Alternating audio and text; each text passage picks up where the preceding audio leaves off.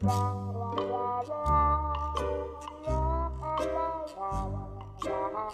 大家好，我是袁小喵。爱吃元宵的我，一不小心变成了圆滚滚的小喵。呵，这下可好了，连地铁都挤不上去了。什么情况？上海地铁十一号线内惊现板凳族，在高峰时期还被我碰上了。这次乘地铁的体验也太差了。不过还好，上海终于对这些板凳族出手了。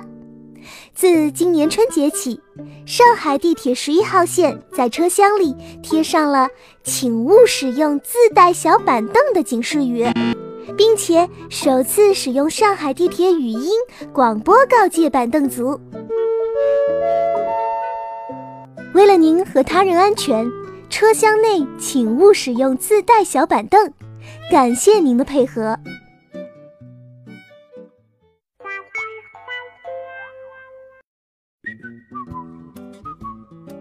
袁小喵。我听说过这种现象，小板凳还被网友们亲切地称为“地铁神器”。现在看来，这个神器的神力马上就要失效了呀！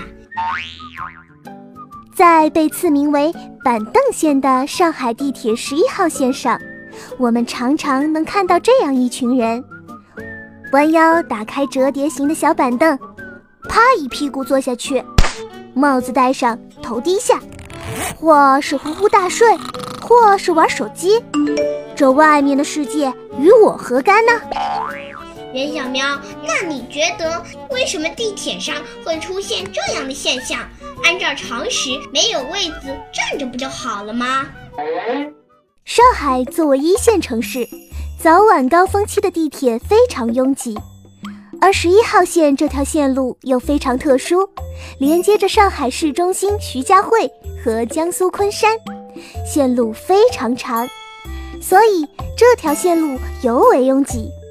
路长人多是十一号地铁线上出现板凳族的主要原因。原来是这样，我查了一下资料。十一号线的终点站是花桥，这个地方是上海与江苏的交界处。由于房价便宜，不少年轻人会选择在这里安家。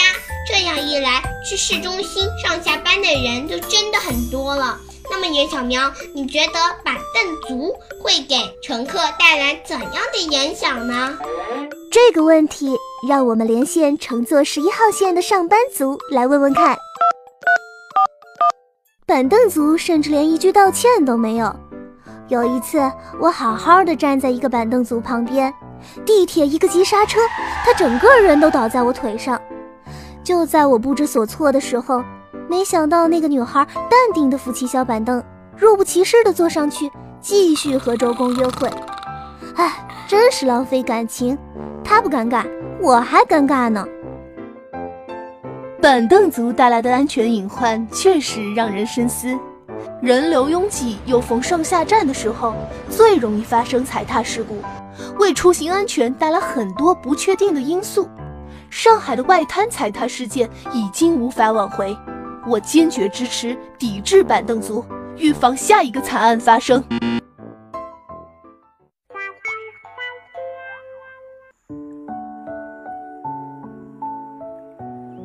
刚刚听到了上班族的心声，我觉得小板凳确实应该远离地铁。亲爱的小亮，可是还有一群人，他们表示非常理解板凳族，每天早晨站一两个小时去上班，估计到了单位就想下班了。郊区到市中心一个多小时，实在是站不动呀。路途太长的时候，确实很累。有时候拎着一大堆东西，根本支撑不住。袁小喵，他们说的也有道理，这可怎么办呢？其实，对于这样的行为，上海地铁一直以来都是一种包容的态度。这个现象在2014年和2016年都有被媒体报道。上海一直处于一种中立态度，不鼓励也不支持，直到今年。地铁方采用的是警示语、语音提示的方法，同时还推广安全乘坐地铁宣传视频。执法人员对板凳族进行规劝式整治，也就是说，目前还没有上升到强制禁止的高度。小苗，那你觉得上海地铁板凳族的问题应该怎么解决呢？这些警示可以缓解问题，但都治标不治本。人多路长，大家坚持不住。根本问题呢，还是十一号线早晚高峰时期的班次不能满足大家的需求。所以，如果能够增加班次，至少让每个人都有一定的空间站立，我相信就可以缓和这种现象。除此之外，一些离市区较近的市民。如果选择公交车出行，是不是也能减少地铁的压力呢？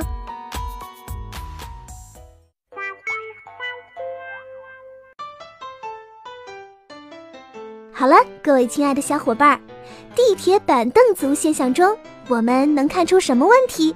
这个新闻故事就先讲到这里啦。亲爱的小伙伴，开动你们的小脑筋，如果你们是城市管理者，这个问题该怎么解决呢？欢迎来到社群，和我们一起分享。我是袁小喵，我是郭小亮。天天小新闻，世界敞开门。每周一至周五早上六点半，我们不见不散哦。